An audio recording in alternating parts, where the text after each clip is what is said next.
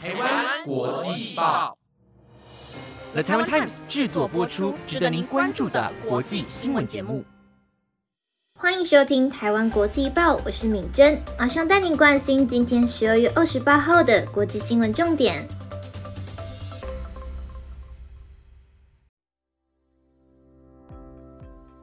各位观众朋友们，晚安！马上带您了解到今天的新闻内容，包括纽约遭暴雪笼罩，女子受困车内身亡；伊朗抗议持续，总统表示绝不宽待；塔利班打压女权，阿富汗女学生举牌抗议；俄罗斯反西方制裁，实施禁售原油；法商研发革命性的皮肤敷料，为烧烫伤患者带来希望。那如果你有兴趣想了解更多内容的话，那就继续收听下去吧。首先带您关心的第一则新闻是：世纪暴雪袭纽约，二十二岁女子受困车内十八个小时后身亡。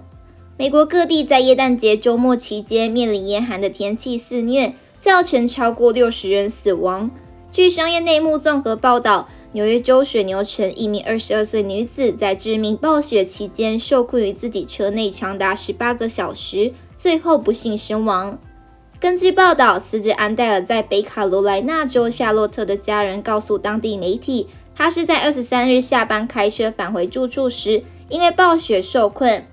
安戴尔在家族群组发了简讯，指出冰雪正在不断的累积，还发送了自己的车窗被雪覆盖的影片。安戴尔的家人说，他打了九一一紧急专线，但是紧急勤务人员未能及时找到人。他的母亲表示，安戴尔本来打算睡在车内，等待风暴过去，然后步行返回住处。姐妹托梅西亚则告诉记者，她觉得每一个试着找安戴尔的人都遇到困难了，消防局、警察，每个人都卡住了。但是她不解为什么他们没有在轮胎装雪链，这可是一个以雪而闻名的州。根据报道，安戴尔次日被发现死在他的车内，家人估计他被困了十八个小时。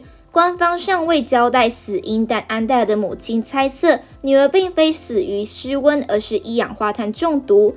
车子正在运转，而雪还在下，所以堵住了管子，就是排气管。纽约州长霍楚将这场风暴称为世纪暴雪。水牛城所在的伊利郡郡长波隆卡兹表示。截至二十六日午后，水牛城已有至少二十七人死亡。接下来带您关心的下一则新闻是：伊朗陷入抗议百余日，总统表示对敌对分子绝不宽待。伊朗总统莱西今天表示，伊朗对于敌对分子绝不宽待。库德族女子艾米尼因为没有戴好头巾，遭到警察拘留致死案，使伊朗陷入一百多天的抗议。莱西在首都德黑兰对民众发表谈话时，对伪君子、君主主义者和一切反革命潮流加以指控。抱持极端保守立场的莱西，在一九八零年代两伊战争阵亡官兵的丧礼中说：“国家拥抱所有心存向往的人，国家拥抱每一个人。”但我们对心怀敌意者绝不宽待。伊朗官员表示，有数百人在近来的抗议活动中丧生，包含安全部队官兵，另有数千人在全国各地被捕。国外人权团体则估计，抗议民众有四百五十人以上丧生。伊朗本月稍早处决了两名与抗议活动有关的人士，司法当局曾说有九人被判死刑，其中两人获得重审机会。活动发起人表示，另外有十二名被告已遭到起诉，涉及的罪名可判处死刑。伊朗官员并指控外国敌对势力介入，包括美国和一些欧洲国家，使动乱更加的严重。接下来，下一则新闻带您关心的是高举要读书的海报抗议。阿富汗女学生表示，即使一人也能对抗压迫。十八岁阿富汗女学生马瓦周末期间只身抗议女性遭到禁止接受大学教育，在喀布尔大学门口高举写有读书抗议海报的她，必须忍受着塔利班警卫的奚落和羞辱。坐在车里的姐妹用手机拍下她沉默抗议的影片。根据法新社报道，这位女学生只愿意用马瓦这个名字受访。她说：“这是她有生以来第一次感到如此的骄傲、坚定、强大。”因为她挺身对抗小汤米要求整组赐予的权利。在阿富汗，自从塔利班重新掌权以后，女性领导抗议变得越来越罕见。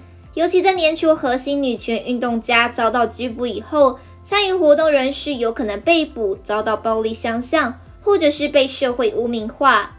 而塔利班上周公布禁止女性接受大学教育这项践踏女权的新举措，招致全国际公愤。一些女性曾经试图就此展开抗议，却被火速驱离。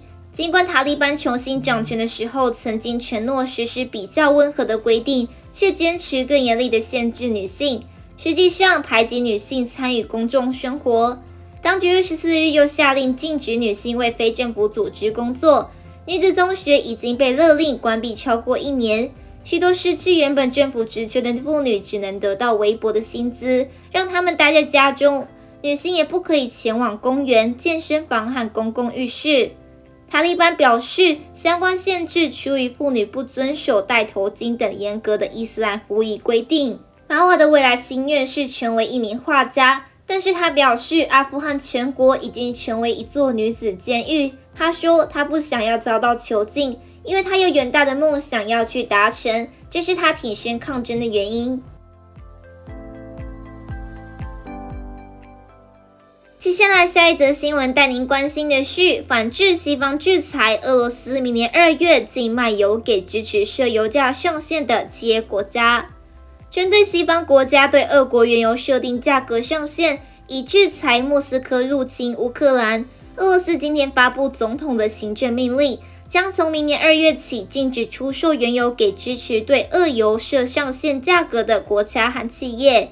行政命令说，如果外国法律实体和个人的合约直接或间接的采用价格上限，俄罗斯将禁止供应原油及炼油产品给这些法律实体和个人。禁售原油命令从明年二月一号开始生效，持续至七月一号。俄罗斯政府尚未设定禁售汽油和柴油等炼油产品的生效日期。这项禁令可依俄罗斯总统普京的特别决定，准许个案豁免。欧洲联盟七大工业国集团国家和澳洲十二月五号起对俄油实施每桶六十元美元的价格上限。欧盟还禁止透过海运进口俄油。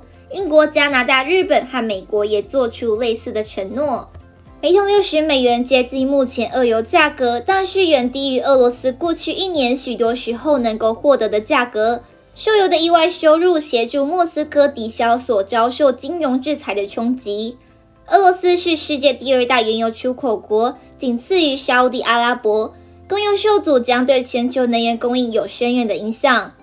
俄罗斯副总理诺瓦克二十三号表示，俄国明年初可能减少百分之五至百分之七的石油产量，即每天可能减产五十万至七十万桶，反制西方国家对俄国原油及炼油产品所定的价格上限。他告诉俄国国营电视媒体，尽管欧洲努力的减少对俄国石油及天然气的依赖，但全球各地对于俄国能源出口都有需求。莫斯科当局一直在拓展更多的买家。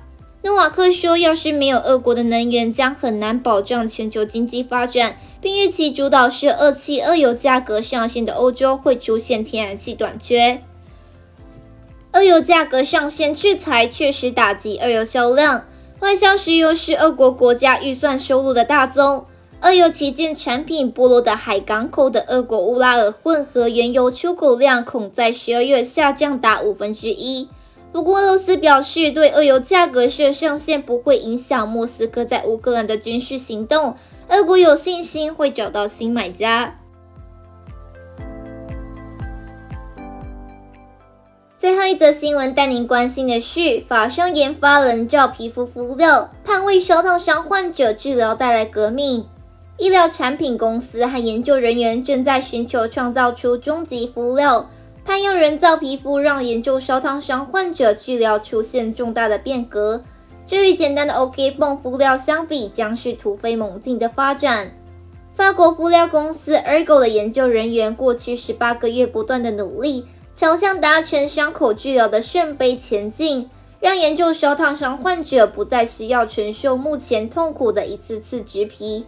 这项规模一亿欧元（约新台币三十三亿）的创世纪计划，盼在二零三零年能有产品问世。Ergo 医学部门总裁乐露告诉法新社：“这是一项疯狂计划。我们能否在实验室制造出人造皮肤？世界上没有人成功过。”在法国东部大城地溶镜胶城市雪诺夫的 Ergo 实验室里，一些活细胞正在进行冷却等待培养。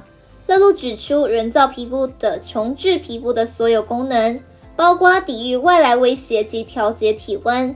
乐露还说，人造皮肤也必须要相对的容易制作，因为是让所有的人可以用合理的价格取得。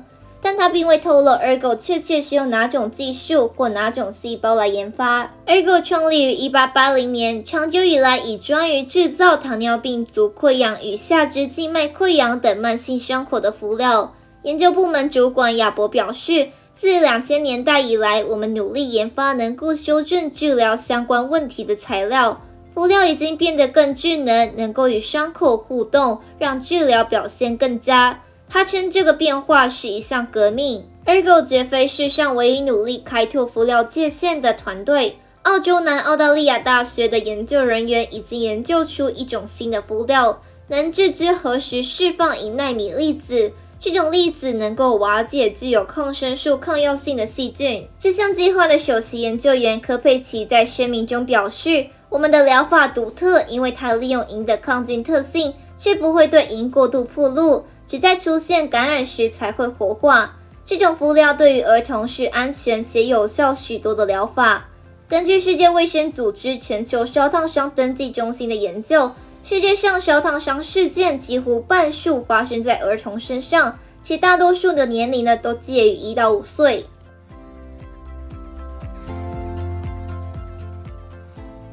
以上就是今天的台湾国际报新闻内容，由了台湾 Times 制作播出。如果任何的想法，都欢迎在 Apple Podcast 或者是 IG 私信我们哦。那最近就快要跨年了，不知道大家想好跨年要去哪里玩了吗？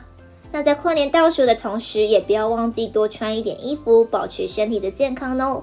感谢大家的收听，我们下次见。